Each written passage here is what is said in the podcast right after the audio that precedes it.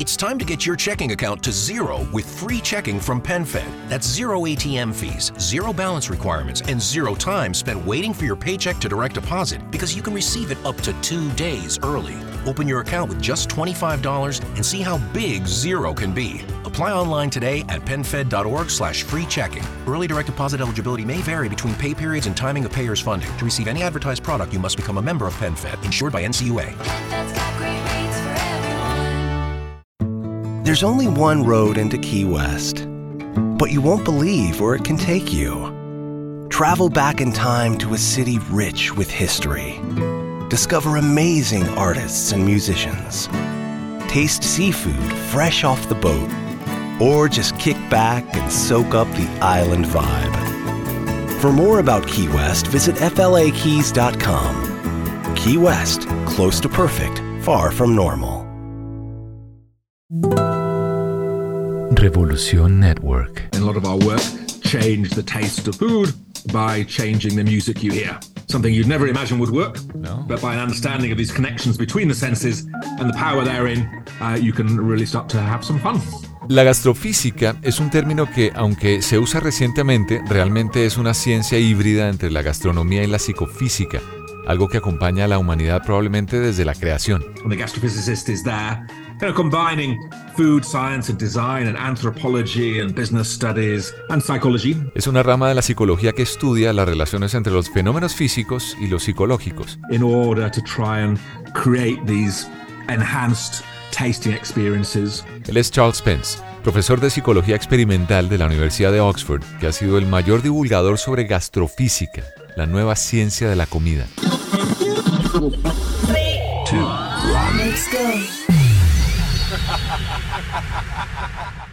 Antes de comenzar, ¿por qué no hablamos del poder de la música? El poder de la música. La música puede expresar lo que uno siente. Un lenguaje emocional, intuitivo e innato. Para mí, la música es amor. ¿Qué tal el gato por aquí? Soy Humberto Rodríguez. En el poder de la música en este episodio hoy todo lo que hay que saber sobre la gastrofísica y cómo la música también juega un papel importante en su aplicación. Bienvenidos.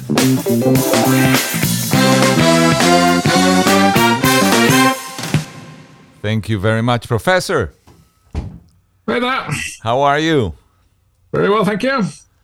Thank you for your time. Thank you for your, as Veronica told you, we're very pleased and honored to have you. And we know you're an experimental psychologist and a gastrophysicist. I don't know if I'm saying this Very good, correctly. very good.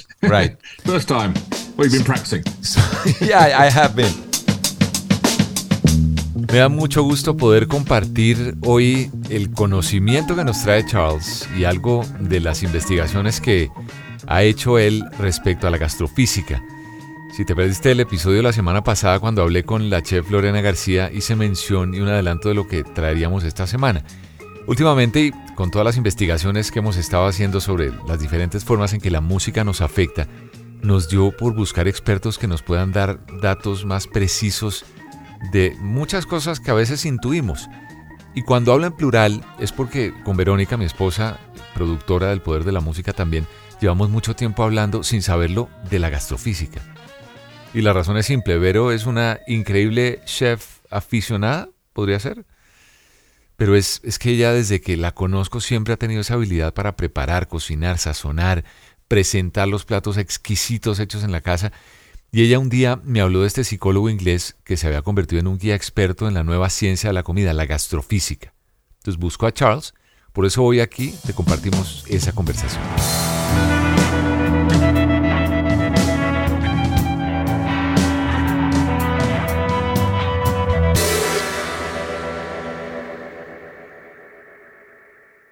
I guess the first question I would ask you is what is the best way to understand the importance of our senses?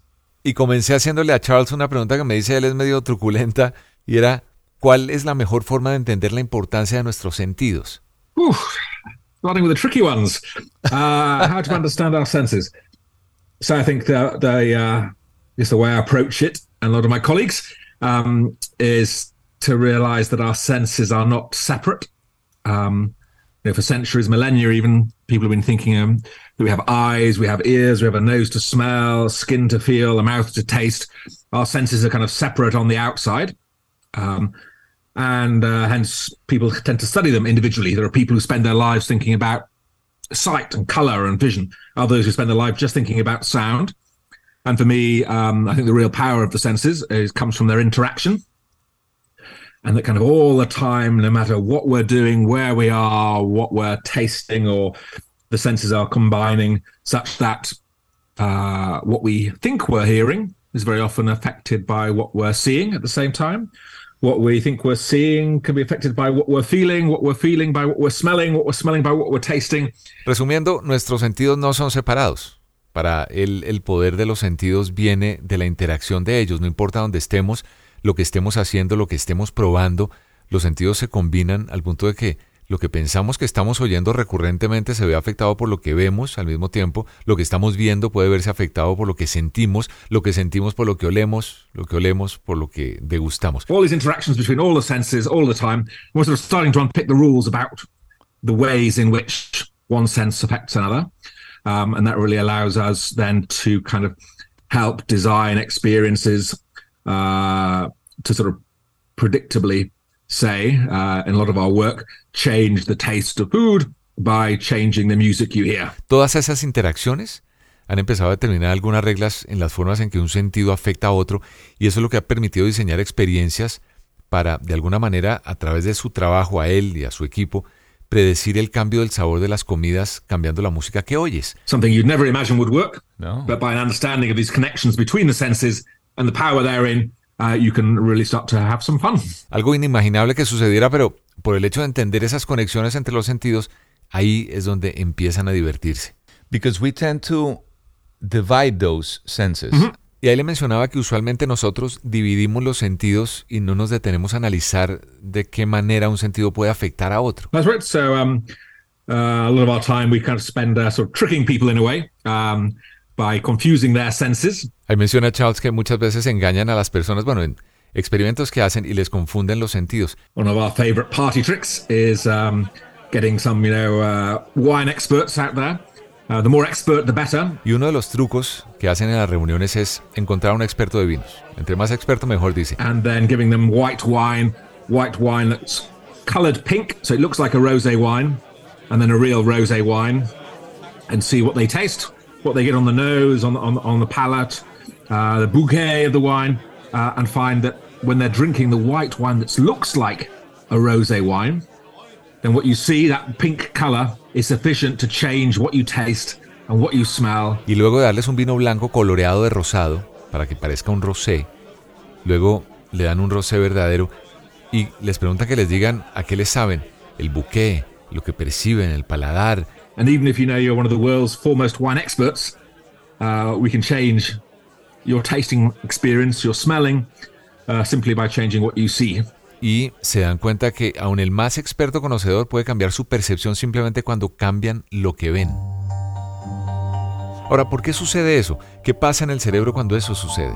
I, I don't know if, if this would be a, a logical question, but why does this happen? In what part of the brain does this takes mm. change? Um, so I guess uh, the way uh, we think about it is that um, uh, most of the time we live in we don't really live in the world of experience, but more in the world of prediction. That our brain is like all the time it, it's it's predicting what's out there. It's kind of trying to guess before you put something in your mouth what it's going to taste like because you know putting something in your mouth it could poison you. It's a really potentially dangerous thing to do. Es que ponerte algo en la boca puede ser peligroso, puede ser hasta venenoso. And yet it's be kind of boring to spend life going around licking everything to see what it tasted of. Y también se ha convertido en algo aburrido en mirar algo para saber a qué sabe. So rather than doing that, our brain has kind of learned that um, you know red fruits they tend to be sweet, and the green fruits they tend to be sour and don't really have much energy in them. So best go for the red fruits. Entonces, en vez de hacer eso, nuestro cerebro ha aprendido que las frutas rojas tienden a ser dulces, las verdes un poco más agrias. And in that, your brain is before you even taste the fruit, your brain has seen the color and has predicted, I think this is going to taste like this. And and then we, when we do come to taste something, like that glass of wine that looks red, our brain is predicting it's going to be rosé. Y en eso el cerebro antes de que uno pruebe la fruta está prediciendo. Yo creo que esto va a saber de cierta forma. Así como cuando lo del vino que mencionaba ahorita, el cerebro está prediciendo. Y ocasionalmente cuando realmente probamos, chequeamos si nuestra experiencia realmente es como nos lo imaginamos. And only occasionally when we taste do we actually check to see is our experience does it really taste like I imagined it would? Uh, most of the time, if what we experience isn't too far from what we predicted in our brain, then uh, uh, we live in the world of our flavor expectations, not in the world of actual flavor experience. And, um, and once you realize that, then it suddenly becomes much more sensible why changing the color of something might change what it tastes like, what it smells like. Y muchas veces cuando probamos, verificamos si sabe como lo imaginamos. Vivimos en el mundo de las expectativas del sabor. Y ahí menciona Charles que no en el mundo de la experiencia del sabor. Y una vez uno se da cuenta de eso, se vuelve más sensible a entender por qué cambiar el color de algo puede llegar a cambiar el sabor, el olor. And why, you know, changing the name of something or describing it as very sweet or very bitter can again set your expectations before you come to taste something and anchor the experience uh, that follows. ¿Por qué cambiarle el nombre a algo o describirlo como muy dulce o muy amargo puede establecer las expectativas antes de probar algo y afirmar la experiencia que le sigue. The aroma and the bouquet, or however you call that, of, of the barric where that tequila or, or that mezcal was stored. Yo le daba el ejemplo, el mismo que le di la semana pasada a Lorena sobre lo que me pasó a mí con el mezcal una vez que unos amigos mexicanos me invitaron a probar de una manera distinta el mezcal. Y era respirar profundamente, aguantar la respiración, tomarme un sorbo y exhalar fuertemente por la nariz. Inmediatamente me cambió la percepción de lo que era esa bebida, que anteriormente la tomaba oliéndola al tiempo, no sé si me explico, y me quemaba, era una, no era una grata experiencia. Y sobre eso le comenté a Charles. And it, it's incredible. That, that makes sense, right? Y él me decía que sí. And then my, yeah, one of my other sort of party tricks when I'm having uh, gastrophysics dinners, um, so talking about the science of the senses while people get to eat and drink, um, is to give people a like a jelly bean do the same thing. Hold their nose closed, get them to taste the jelly bean. Él dice que otro truco de los que en esas cenas de gastrofísica que hacen es darle un dulce a las personas y decirles que se tapen la nariz. and ask them what they taste, and they all they can taste is kind of sweetness and maybe a bit of sourness, nothing else. Y les preguntan a qué les sabe. Usualmente hablan de bueno, un poco de dulce o de agrio. Then I say, okay, just let go of your nose now, and suddenly that's when the aromas come out of the back of your mouth and into your nose, and suddenly you can hear like the whole room going ah, and suddenly they get the fruitiness, they get the popcorn, they get the whatever it is. Y una vez se sueltan la nariz, ahí es cuando los aromas vienen de la parte de atrás de la nariz con todo el, sí, todo, todo el aroma. And then a few seconds after that, suddenly your brain does this amazing thing, this amazing trick, and you think you're tasting it in your mouth again. Y el- la gente inmediatamente se siente que percibe lo que comió y de repente el cerebro hace ese truco maravilloso y ahí es donde se dan cuenta que realmente viene de la nariz y no de la boca. You sort of realize now it's really coming from your nose. Most of the information that you think you're tasting, you're really smelling. And yet your brain kind of ventriloquizes that smell into your mouth and convinces you the flavor's coming from the mezcal in your mouth or from the jelly bean or whatever else you might have in there. Mucha de la información que llega es que realmente uno está oliendo y el cerebro modifica ese sabor dentro de la boca y lo convence a uno de que ese sabor viene de la comida en tu boca. That's incredible. That's really incredible. And we have mentioned since the beginning of this conversation gastrophysics. Maybe for you, ob- obviously, you are a gastrophysicist. but uh, for us, that we don't, for us, maybe it's the first time we hear this word. But what exactly is a gastrophysicist? Le pregunté obviamente para los que no conocemos ese término, la gastrofísica, ¿qué es? Uh, kind of a, a new name, so uh, a lot of, most people haven't heard of it yet, but it's one that um, is designed to sort of signal a change because I think we've had over the last since the 70s, 80s, we've had a lot of science in the kitchen, science of molecular gastronomy and modernist cuisine with spumes and foams and anti-griddles and rotovaps and all sorts of stuff, new, new ingredients, new way of preparing food.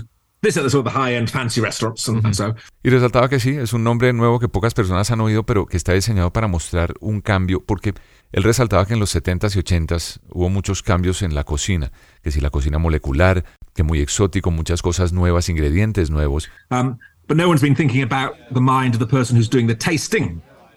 who is in the restaurant or in the bar, who's enjoying that glass of wine or, or dish plate of food.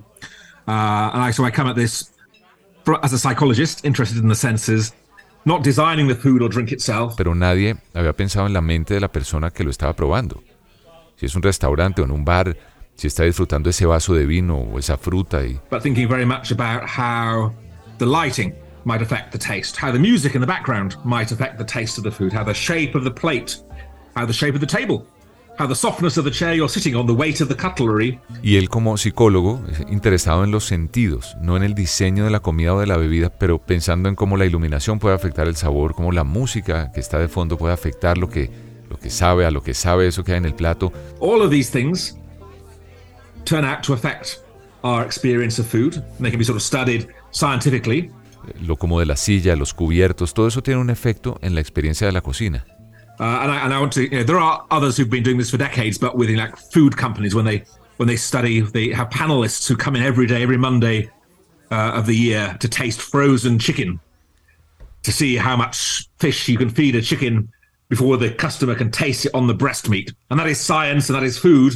Se puede estudiar científicamente que hay otros que lo están haciendo ya hace mucho tiempo cuando estudian, tienen panelistas que llegan, prueban comida congelada, la ciencia de la comida para ellos. But I'm not really interested in that. I'm interested in the nice food, hence the gastro of gastronomy, nice food and drink experiences. And the physics is kind of psychophysics, which is uh, a branch of psychology where you try to systematically study people's experience and their perception. Digamos que no están en eso parte de la ciencia, sino en la gastronomía, en la experiencia y en la física. In order to figure out what's really driving what they think, what they perceive, not what they might imagine, because we all think. Que es como la psicofísica, que es como una rama de la psicología donde sistemáticamente estudian las experiencias y sus percepciones para determinar qué es lo que los lleva a pensar, lo que perciben, no lo que se imaginan. Like I think none of us thinks that the weight of the knife and the fork would affect how good food tastes or how much we're willing to pay for it. I don't think any of us think that the music in the background in the supermarket, in the restaurant, can change what we choose to buy. Todos tal vez no pensamos la forma de los cubiertos, cómo pueden afectar lo que sabe a lo que sabe la comida. No pensamos que la música en el fondo en un supermercado, en un restaurante puede cambiar lo que nosotros vamos a comprar o queremos comprar o cómo vamos a gastar. How much we choose to spend, how quickly we choose to consume or drink. Cómo vamos a consumir o a tomar. And yet research upon research shows that it does. Y los estudios demuestran que sí. And the gastrophysicist is there, you know, combining food science and design and anthropology and business studies uh, and psychology. Los gastrofísicos hacen ese, combinan comida, psicología, diseño, antropología y estudios de negocios y psicología. In order to try and create these enhanced tasting experiences by going by thinking about all the senses, not just on the plate or in the glass. Para tratar de crear estas experiencias mejoradas para pensar en todos los sentidos, no solamente en el plato, en el vaso, sino en todo el ambiente que conlleva, en todo lo que consumimos. But yeah, in the whole environment uh, in which we consume. Yo tenía que llegar obviamente al punto de la música, porque pues finalmente no solamente que este podcast se llame El Poder de la Música, sino porque es mi fascinación siempre con la música. Y yo digo, pero bueno, ¿cómo afecta lo que comemos la música? ¿Sí afecta, sí influye? If we go to music, how do you think the music affects what, when, how, where we eat? Do you think it, it really has an, an influence? Uh, absolutely. I think uh, music has a profound influence on all aspects of our relationship with food and drink, um, and probably through multiple routes or mechanisms. Um, y decía así, absolutamente, tiene una influencia profunda en todas las relaciones de la comida y la bebida por muchos mecanismos. I think none of us realize this. None of us believe it's true. We all think, I know what I want and I choose what I like when I like it. And I would not be so, you know, uh, foolish as to be manipulated or influenced by. And yet, when you study it again and again and again, it's no, the music does affect you, even though we don't realize it. Um, so it starts off, uh, I guess, from the choices uh, that we make. And in one of the, my favorite studies um, around uh, gastrophysics comes from a sort of supermarket study where they're French and German wine. Uno de los estudios favoritos de la gastrofísica, dice él, viene de un estudio en un supermercado sobre el vino francés y alemán. And um, one day they play French music, kind of a bit of accordion, as if you're by the Y un día pusieron música francesa, in Paris. un acordeón y bueno. Uh, the next day it's umpa umpa German kind of beer keller music. Otro día pusieron música alemana Um, and um, they just look at what wines people buy in the supermarket. y miraban qué vino compraban las personas en el supermercado. And first result is that you know 75% of the wine that's bought is French on French music days. 75% of the wine that's bought is German on the German music days. El, el día de los músicos franceses compraron 75% más veces vino francés y el otro día más del vino alemán.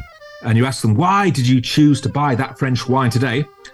Virtually no one says it was the music that did it. They all say, well, I, know, I was going to cook a beef bourguignon. It had to be French wine to kind of be to match or something.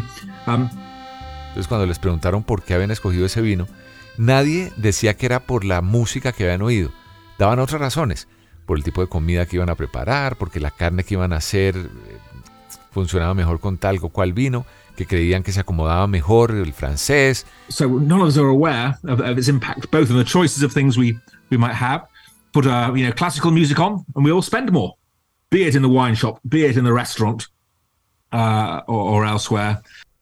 Y es que estudios también demuestran cómo la música clásica ayuda a comprar más, sea en un restaurante, sea en un almacén. Um, and I have my friends who work in sort of you know sound design for some of the uh, casinos in uh, Las Vegas, and they have these stories that they're kind of there in the food court, and you've got you know the Thai, the the, the Italian, the Chinese, um, and you've got the the punters in there, customers, and for whatever reason they're all you know uh, queuing up at the Thai food.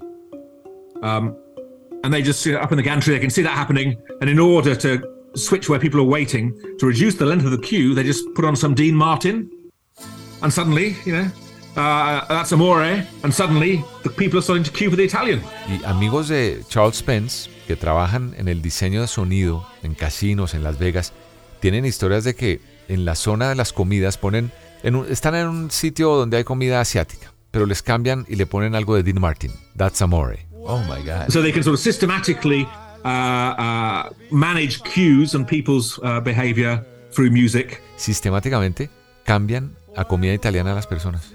Se puede manipular, se pueden manipular las percepciones de las personas. Las acciones se pueden manipular de las personas a través de la música. Y ahí también mencionaba a Chipotle, un restaurante en Nueva York. Bueno, realmente es una cadena que hay en Estados Unidos donde un hombre se sentaba en el almacén, ponía no música clásica obviamente, pero le cambiaban el tempo a la música, cambiando el tempo dependiendo de las horas del día para incitar a las personas a que se quedaran más tiempo cuando el lugar estaba medio apagado y un poco vacío y le subían el tempo cuando había más ocupación, cuando es la hora del almuerzo y hay mucha gente que entra y sale para poder intentar aliviar la congestión. Ese es otro de los ejemplos. Um, and then from there it goes to if you're in a cafeteria and or a restaurant and you're having some food, you'd be more likely to choose, you know, the uh, paella with a bit of flamenco music, a bit of Pavarotti. will make you choose the lasagna. Sort of ethnically appropriate choices. You choose to, to, to order. Biases what it tastes like, and then biases how quickly you will eat your food, how quickly you will uh, drink, and how much you'll end up paying, uh, paying altogether. Y daba más ejemplos, hablaba de en una cafetería o en un restaurante, uno está comiendo alguna comida como paella, entonces ponen música de flamenco o pavarotti, comen lasaña, dependiendo de lo que escojan y lo puede llevar a comer más rápido, cambiar lo que uno pide, lo que sabe o lo rápido que uno tome y cuánto se puede quedar y cuánto va a gastar. This has been an incredible experience, Professor. On a personal note, where were you born? Uh, in Leeds, in the north of. England. That, that I guess that's your favorite uh, uh, football team, the Leeds. Ah, well, back in the day, you have to go back a few decades ago when they, when they were leading the world in the '60s. So before I was born, but um, and my what family, yes. what what made you uh, get into psychology and now to gastrophysicist as a Uh, gastrophysicist? yeah, it's kind of a, um, by accident. Uh, I was when I was a school kid. I used to go to the library and take out books, and then sort of return. Uh, and I started with philosophy because my brother was studying that. And I'd take the book philosophy book out, take it home, think this is really complicated. I don't get it. Take it back, and each week I'd take a next book out from the library in philosophy. And when I got to the end of the philosophy section, the next thing there was psychology. so I started taking those books out, and that seemed quite fun. Um, so that kind of got me into it, and then. Uh, fascinante la historia de Charles porque él decía que iba a la biblioteca, como, porque a mí siempre me llamó la atención cómo se metió en este mundo. Dijo que él buscaba los libros de filosofía porque el hermano estudiaba filosofía, que era muy complicado, lo devolvía el libro. La semana que viene buscaba otro libro diferente en la, en la librería o en la biblioteca. Cuando llegó al día, eh, al final de filosofía, lo próximo era psicología y le pareció divertido. Y ahí se interesó en la psicología y después la comida fue ya por accidente. For the food, it was kind of accident that um, uh, I uh, was you know, working with a uh, this sort of sonic ch- chip with Unilever, so working on the sound of crunch of food, and um, uh, yeah, we did this experiment where we could make. Cr- what you, you call them over there? You call them um, potato chips? Yes. What we call crisps. Yes. Um, make them more crunchier and more enjoyable by boosting the sound of the crunch and this one has a, a, an Ig Nobel Prize for nutrition, like for uh, the opposite of the Nobel prizes. So a, a, prize for silly science that makes you laugh. Why would anybody, you know, do a sonic chip experiment? Um, and through that, got to meet the chefs and um, uh, and then realised that uh, uh, you got to eat much better food if you researched on food, uh, and you went to the chef conferences than you'd ever get at a regular psychology meeting. So I kind of changed direction, and I thought ultimately there is nothing more multi-sensory than food. There's nothing that we all do that's so important several times a day and that so many of us have an, an opinion about. Uh, we might not agree, but it's something we think and, and we value and, and, discuss, and hence it's kind of in the end the most natural place for someone like myself to end up, even though I got here by accident. y sobre la gastrofísica, él decía que trabajaba en una compañía para la, lo crujiente del sonido, un experimento que estaban haciendo para hacer unas papas más crujientes más o menos subiendo el, volumen el sonido del crujir. Y de hecho les dieron hasta un eh, Ig Nobel Prize, que ese es como un antipremio Nobel, que es lo opuesto al premio Nobel.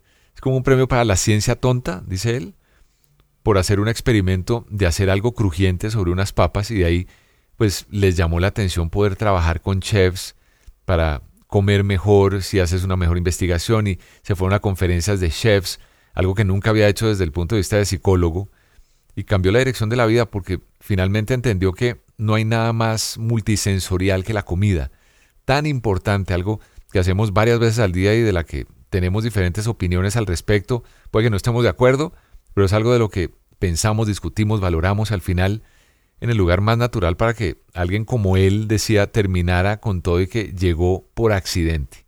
Por eso me pareció fascinante la historia de, Charles Spence, este, repito, profesor de Oxford, con quien estaba hablando sobre la gastrofísica y cómo la música puede influir en la manera en que percibimos los alimentos.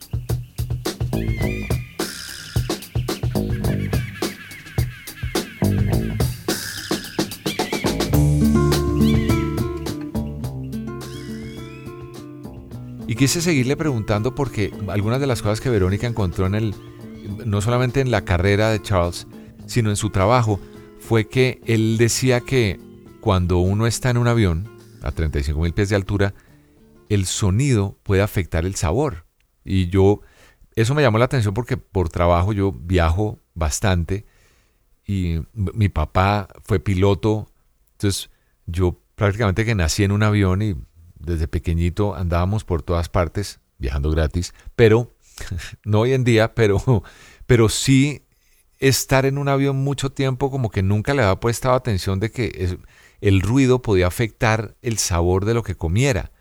Entonces le pregunté si era cierto esto. That sound suppresses what exactly? Is, so, is this true? Yeah, it's true. Um, so uh, up at 35,000 feet, um, you're looking at about 80 to 85 decibels of background engine noise, depending on where you're sitting and how old the plane is. Um, so that's a lot of background noise. And um, it suppresses people's ability to taste sweetness and saltiness in food. And that's kind of why they have to put 20 to 30% more sugar and salt in a dish to taste the same up there as it would Normally. down on the ground without the noise. Hence why so much of the airline food is unhealthy. Dice sí, es cierto. Los 80-85 decibeles de sonido, de ruido, de fondo que, tiene, que hay en el avión, dependiendo de donde uno esté sentado, suprime la habilidad de las personas de percibir el dulce y la sal en la comida. Entonces por eso dice él que ponen de 20 a 30% más de azúcar y más de sal en un plato en un avión, para que sepa lo mismo en el aire que en tierra, sin ruido. Por eso muchas de las comidas de los aviones no son saludables. Um, but, it, but that noise doesn't suppress every taste. It, it enhances the taste of umami. Bueno, pero ese ruido no suprime todo. Él hablaba de que también mejora el sabor del umami.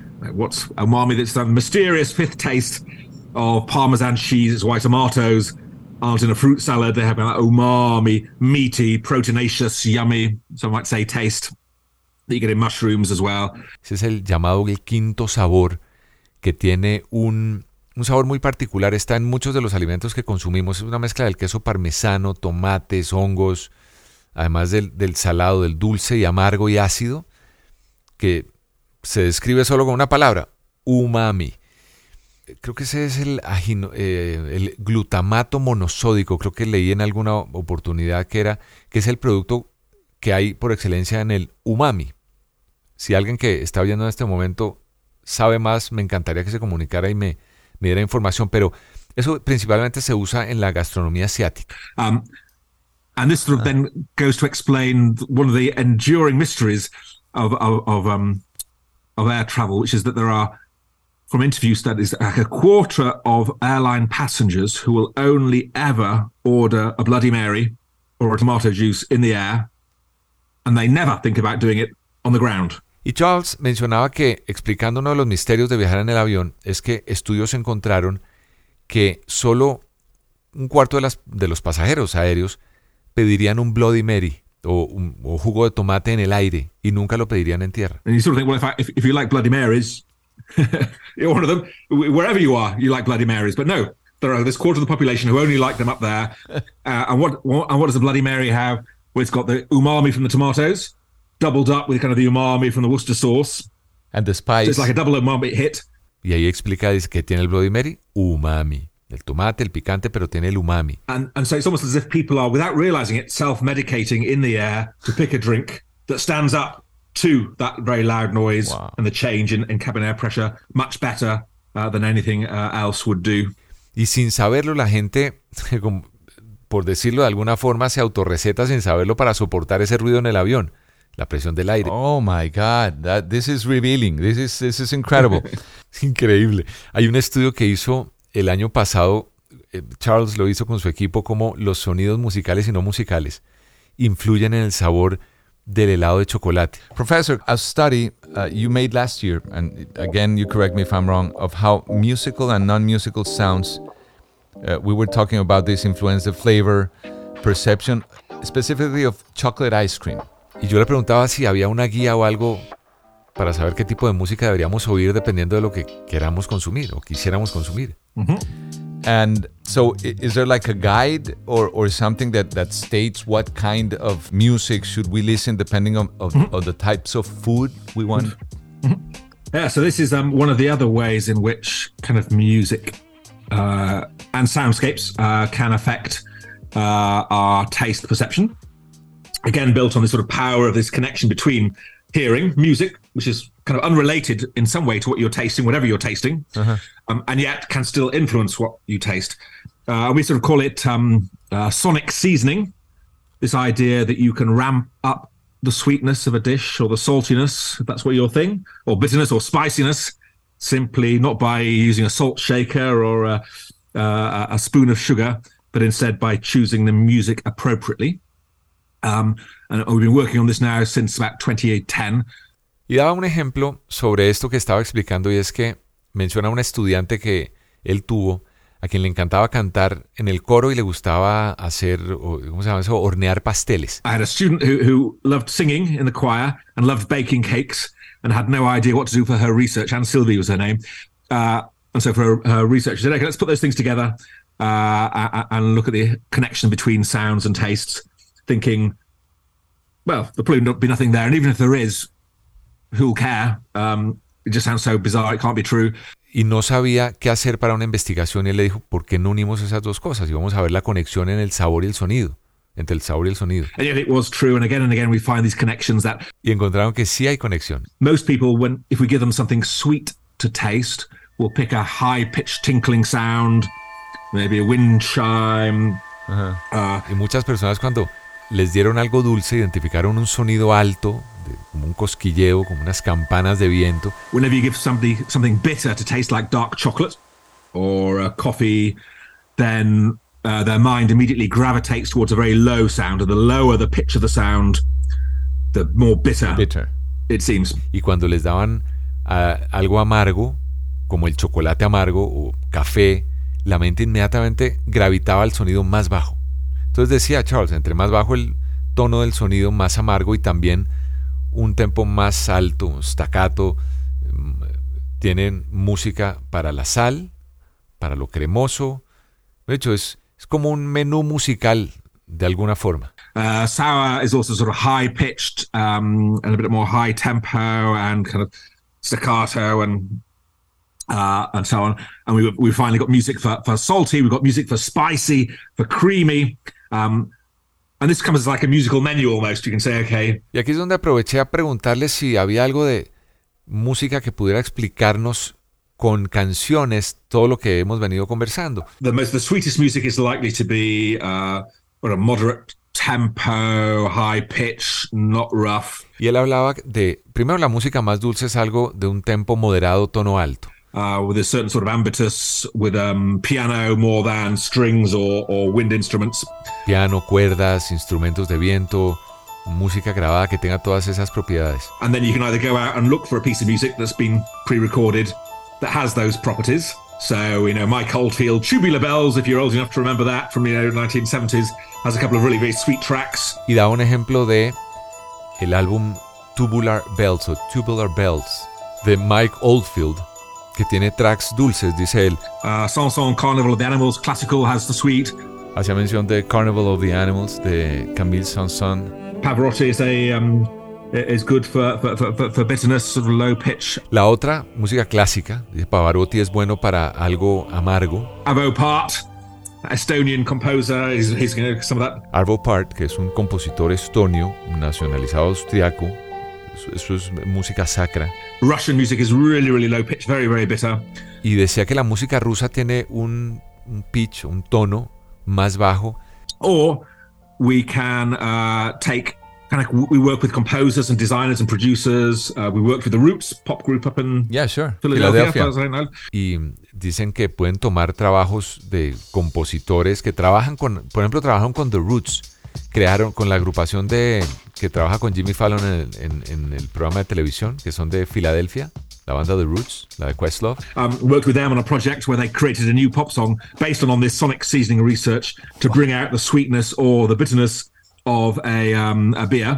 que crearon una canción pop de acuerdo al sazón sónico para una cerveza. Sazón sónico, ¿qué tal esas palabras o esas expresiones? And so, and then they're actually composing something from scratch that has all these, or some or all of these musical parameters built in, that sort of specifically designed uh, for taste. A bit like a you know 21st century kind of Tafel music. You know, back in the 1700s in I think in, in Germany or Austria, there were certain bits of music that was designed, composed to be listened to while eating. Ellos están componiendo algo de cero que tiene algunos de esos programas musicales específicamente diseñados para probar como un poco de música al estilo de, menciona, el barroco del siglo XVIII en Alemania o Austria, que era diseñada en esa época para poder comer mientras se, para poder, eh, sí, comer, eh, hablar mientras se comía. um, sort of making a, a modern version of that uh, in order to add about maybe 10 or 15% sweetness to your drink without any calories. y están haciendo una versión nueva de eso para subirle un 15 o un 20% de dulce a la bebida sin aumentar las calorías. Aumentar el picante o cambiar el picante solo por la percepción. es una locura. I mean, there there's a cafe over in Beijing that was playing sweet, tinkling, high pitched music all day long so that they could reduce the sugar in their drinks and pastries and hopefully keep your the customer perception the same while having a little bit less of the unhealthy stuff. Y hablaba de otro ejemplo, que hay un café en Beijing que pone música dulce de, de un pues un tono, un pitch, tono alto para bajarle el azúcar a las bebidas. Pues para que la percepción del consumidor sea la misma, pero que tenga menos calorías. And we've been working a lot with, especially with sort of drinks brands, champagnes, gins, rums, um, whiskies, uh, wines, and actually c- kind of composing music tracks that evolve as your experience, say, of chocolate ice cream or uh, of a melting dark chocolate in your mouth. Imagine that. Y trabajan con todo tipo de marcas, champaña, ginebra, ron, whisky, vinos. Actualmente están componiendo canciones que puedan evolucionar como la experiencia en el caso del helado de chocolate que mencionaba hace un rato, o que uno pueda imaginar el chocolate en la boca. And at first you might get burnt notes, and then you might get sweetness a few seconds later, uh, and then you might get the nutty hint, and then you might get it might resolve into like a textured aftertaste. Para que al principio tenga un poco de dulce, después algo de sal, después tenga una textura que sea un poco más compleja. So you know, complex tastes they kind of evolve. They're not just one thing. It's a whole range of flavors coming one after the other. Que sean varios en uno, no uno solo, sino varios rangos de sabores. And we can work with um, composers uh, and flavor experts to try and create musical journeys that kind of um, that kind of uh, move and, and advance as the taste is changing in your mouth to try and accentuate, hopefully, the good notes in the tasting experience and suppress the things that you might not like. Y para eso están trabajando con compositores para componer lo que llaman ellos viajes que puedan moverse y avanzar a sí mismo como, como el gusto va cambiando en tu boca y así la experiencia cambie. Listening to what you just said, would it be possible in, in, in just one sitting, having the same kind of food or the same dish with different sounds, high pitch, low pitch, would that experience change during that sitting?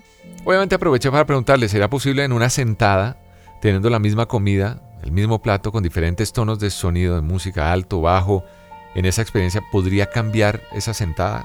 Uh, yes, potentially. Perhaps not always for everybody all the time. Y dice que sí, tal vez no para todo el mundo. But um, we did, I think, for a TV show in England um, during lockdown. It's going to come out, I think, on TV this month or next month, where we brought back 20 people in um, and gave them three pieces of chocolate, dark chocolate, about 75% cacao. Pero de hecho, ellos hicieron un programa de televisión en Inglaterra en la época de la pandemia donde llevaron a 20 personas y les dieron tres pedazos de chocolate. Chocolate amargo de un 75% de cacao. And the first piece just in silence. Then we gave them a second piece with some very bitter uh, soundscape. Um, and then people had to say how sweet it was. And then the third piece of chocolate with this tinkling, high pitched harmonic um, composition. Les daban el chocolate y la primera parte se las dieron a probar en silencio. La segunda con una pieza de sonido, lo que llaman una pieza de sonido más amarga. Y para la tercera, una composición con un tono alto de sonido. ¿El resultado? And 16 out of 17 said the music with the, the chocolate with the sweet music tasted sweeter than the chocolate. 16 out of 17, so you know, virtually all of them. Casi todos los participantes dijeron con la música dulce que sabía dulce. And out of that 16 to 17, there are a number who just, yeah, when we told them no, those three pieces of chocolate were exactly the same. There were several of them who said, you know, that, no, no, you're wrong. I can't be true. Oh my God. Let me do it again. Después decían que les, el sabor cambiaba y que eran otros chocolates. Cuando les dijeron no, era el mismo chocolate, no lo podían creer. Era el mismo chocolate. So that's the dream result. Right. Um, it sometimes works that way. Sometimes, you know, if people are coming along, they might know, I know who you are, I know what you're up to. Um, Según Charles, obviamente ese fue un resultado soñado. Pero a veces no funciona. A veces no funciona cuando hay personas que ya saben lo que ellos hacen, si lo reconocen o algo, pues ya saben a lo que van. So, so in the restaurant context, sometimes we give people like a glass of whiskey, and we have them rubbing different materials. We project different images on the table, uh, and we have like a, a, a textured soundscape and a sweet uh, soundscape.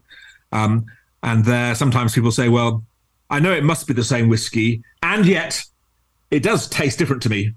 Y dio más ejemplos de lo que hacen en los restaurantes donde les dan a las personas, por ejemplo, un vaso de whisky. Y lo ponen, eh, los ponen a tocar diferentes materiales. Proyectan imagen, diferentes imágenes sobre la mesa. Pueden proyectar un, un paisaje sonoro con algo de textura o un paisaje sonoro dulce. Y la gente a veces dice, que ellos saben que es el mismo whisky, pero sabe diferente. Sabemos que es el mismo whisky, pero realmente el sabor es diferente. for example, for a for a chef, because I talked with a very close friend who's a celebrity chef. She has a couple of restaurants in uh, Las Vegas, in Miami. They're open up in one in New York uh, called Chica.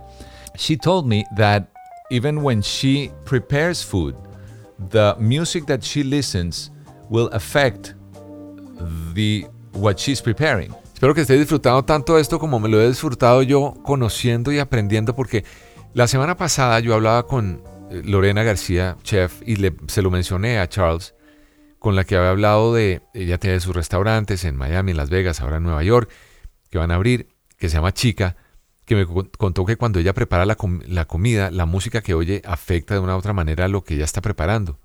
Yo le decía, eso tiene sentido, ¿cierto? Y él decía, sí. Mm -hmm. Right, it makes sense. That's right. Um, and there are sort of a couple of interesting sort of angles to that, I think. On the one, um, uh, yes, people have done the research now to say it's not just how you perceive food that changes depending on the music that's in the background, it's also how you season a dish. Según investigaciones que ellos han hecho, no es solamente cómo uno percibe las cosas o cómo percibe la comida, depende del volumen o del tempo de la música, pero también cómo se prepara, cómo se sazona un plato. And if the music's more angry or depressing, then uh, you'll change. If the, if, the, if the music's more sweet, then you may add more sugar to counteract the sonic sourness. Or if it's music's more sour, you may add a bit more sweetness uh, to a drink, say, or a smoothie to to counterbalance that. Not much research on that as yet, but I think it uh, definitely can have some impact. Y dice que no hay mucha investigación al respecto, no hay más información, pero es lo que hasta ahora tienen. And then there's kind of the thing of um, how, how many North American and especially New York restaurants are so loud with so much music. Never mind the 80 to 85 decibels of an airplane, it's like over 100 decibels. I know. So loud you can't hear yourself, get the order, speak to your companions or anything. Um, so loud it must be suppressing all sorts of your enjoyment of the food, but so loud it makes you spend more and drink more and blah blah blah.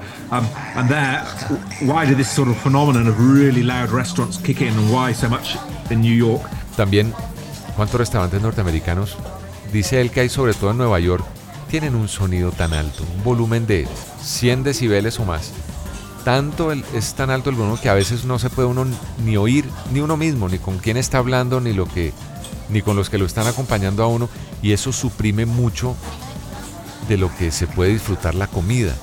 Pero es tan alto el volumen que obliga a la gente a gastar más y a beber más. And there it seems to be from a few chefs uh, who said, you know, we use loud music in the kitchen to motivate our staff during long hours of prep. It's really boring. And then we thought, if we like that music when we're preparing the food, then surely our guests, our customers like it, and they should have the same experience uh, when they eat it. And hence, loud uh, music in the kitchens and loud music uh, for the customers thereafter. I'm not sure. Maybe that's taking things too far, uh, but I think there is a, a, an interesting sort of parallel or, or, or crossover from um, Mencionaba Charles que parece que algunos chefs dicen, bueno, usamos la música muy alta de volumen alto en la cocina para motivar a quienes trabajan en la cocina y si cocinamos con volumen alto, pues los comensales seguramente van a, a percibirlo y van a tener una experiencia similar. Eso, eso tal vez es llevar las cosas un poquito más lejos, pero hay un paralelo interesante en eso, él menciona. There are other chefs out there who you speak to who say, no, there can be no silence in the kitchen. We don't want people to be distracted. It's going to be focused concentration. Um, and so maybe they're, I'm not sure what their, what their dining rooms are like, silent, like a library or, um, or, uh, or just quieter than the others. y hay otros chefs que dicen que no, que prefieren hacer o cocinar en silencio, que no quieren distraerse. Quién sabe eso cómo afectará un restaurante, un comedor, una cafetería, no sé. tipo como si fuera una biblioteca o una iglesia. Oh, professor, you, this has changed my, my, my life. Uh, since we read about you and, and knew about you, this has changed. One last thing, uh, you said a, a, word that resounds. Curiously, it's about the sound. You said the sound is the forgotten flavor sense. Why? Y le decía a, Charles que me ha cambiado la vida desde que Verónica me trajo esta información de este hombre y, estoy aprendiendo mucho de, de, todo esto que él nos ha ido contando a lo largo del, de, de esta conversación. Y hay una cosa final y era porque él decía que el sonido es el sentido del sabor olvidado. ¿Que ¿Por qué? Porque esto lo dijo en, en una entrevista y me quedó sonando. Uh, because it's it's one that chefs, that cooks are never taught about. You can't really taste sound, literally, you'd think. Y él dice que es porque es un sentido que a veces los chefs se olvidan de eso. Porque uno no puede saborear el sonido literalmente. Eso es lo que uno pensaría. Um, and we've been working with the sort of uh, world leading chefs like Heston Blumenthal a few years ago. Y él con su equipo han estado trabajando con algunos importantes chefs del mundo. And he's come up to the lab and we're working on the sound of food. Uh, put him in our one of our boxes, soundproof boxes. Had him eating a, a uh, some potato chips, and we had a way of making them crunchier by making them louder when you bite into a Pringle, say. Llevaron a uno de ellos a un laboratorio donde estaban trabajando en el sonido de la comida y los metieron en una de las de los cuartos a prueba de sonido.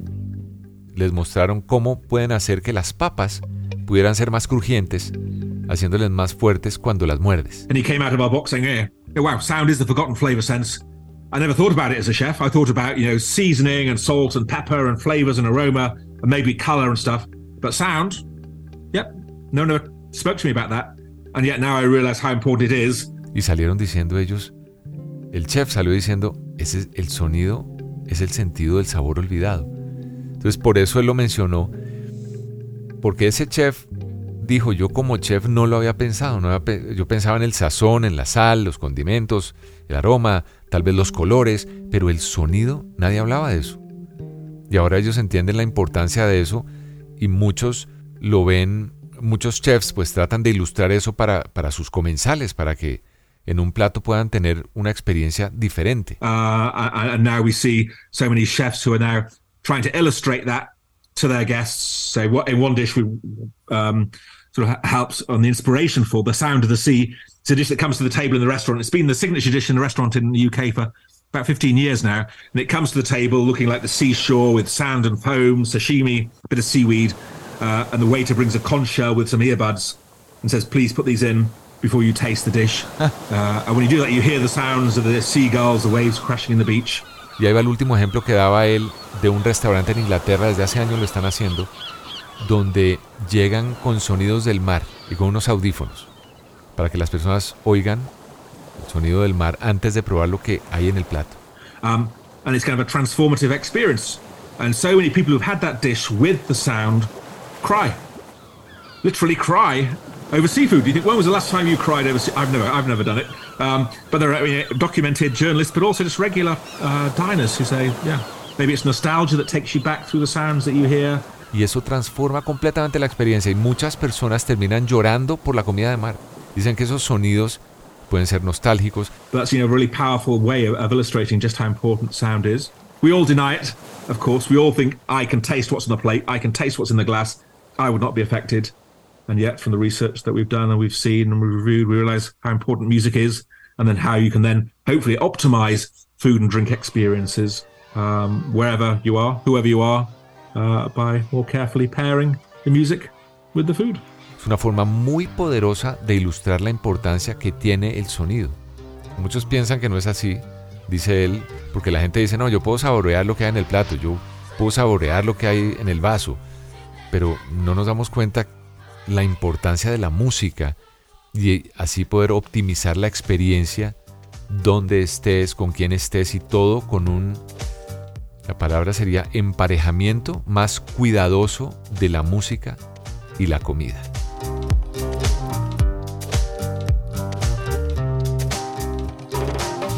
Professor, it has been fascinating these minutes with you. We really, really appreciate your time. Um, your students and your peers and your coworkers are are um, so lucky to have you around, uh, as we were lucky to have you today Mhm. in El Poder de la Música, in the Power of Music.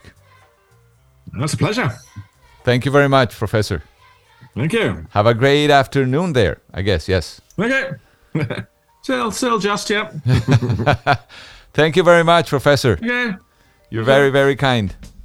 Okay, thanks. Bye. Bye bye. Adiós. ¿Qué tal lo fascinante el tema? Por lo menos a mí me apasionó como no te imaginas.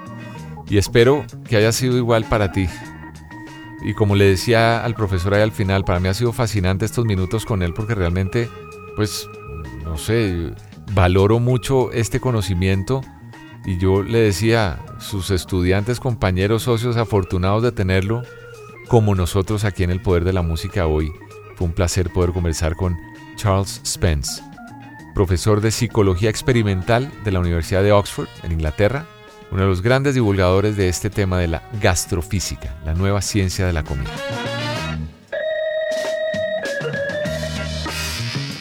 Yo soy el gato Humberto Rodríguez, te invito para que nos encontremos la próxima semana con más aquí en El Poder de la Música, una producción de Gato Media para Revolución Network.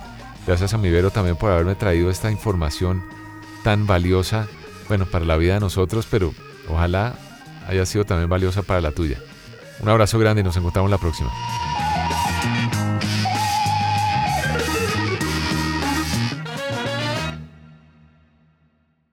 Cuando el tráfico te sube la presión, nada mejor que una buena canción.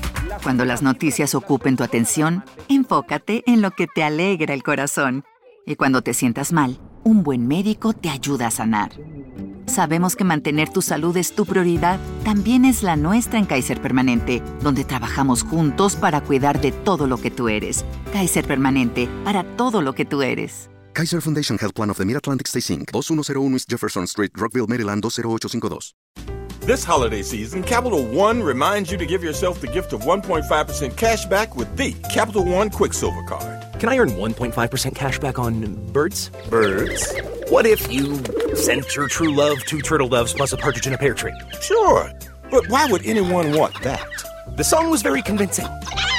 Earn 1.5% cash back on all your holiday purchases with the Capital One Quicksilver Card. What's in your wallet?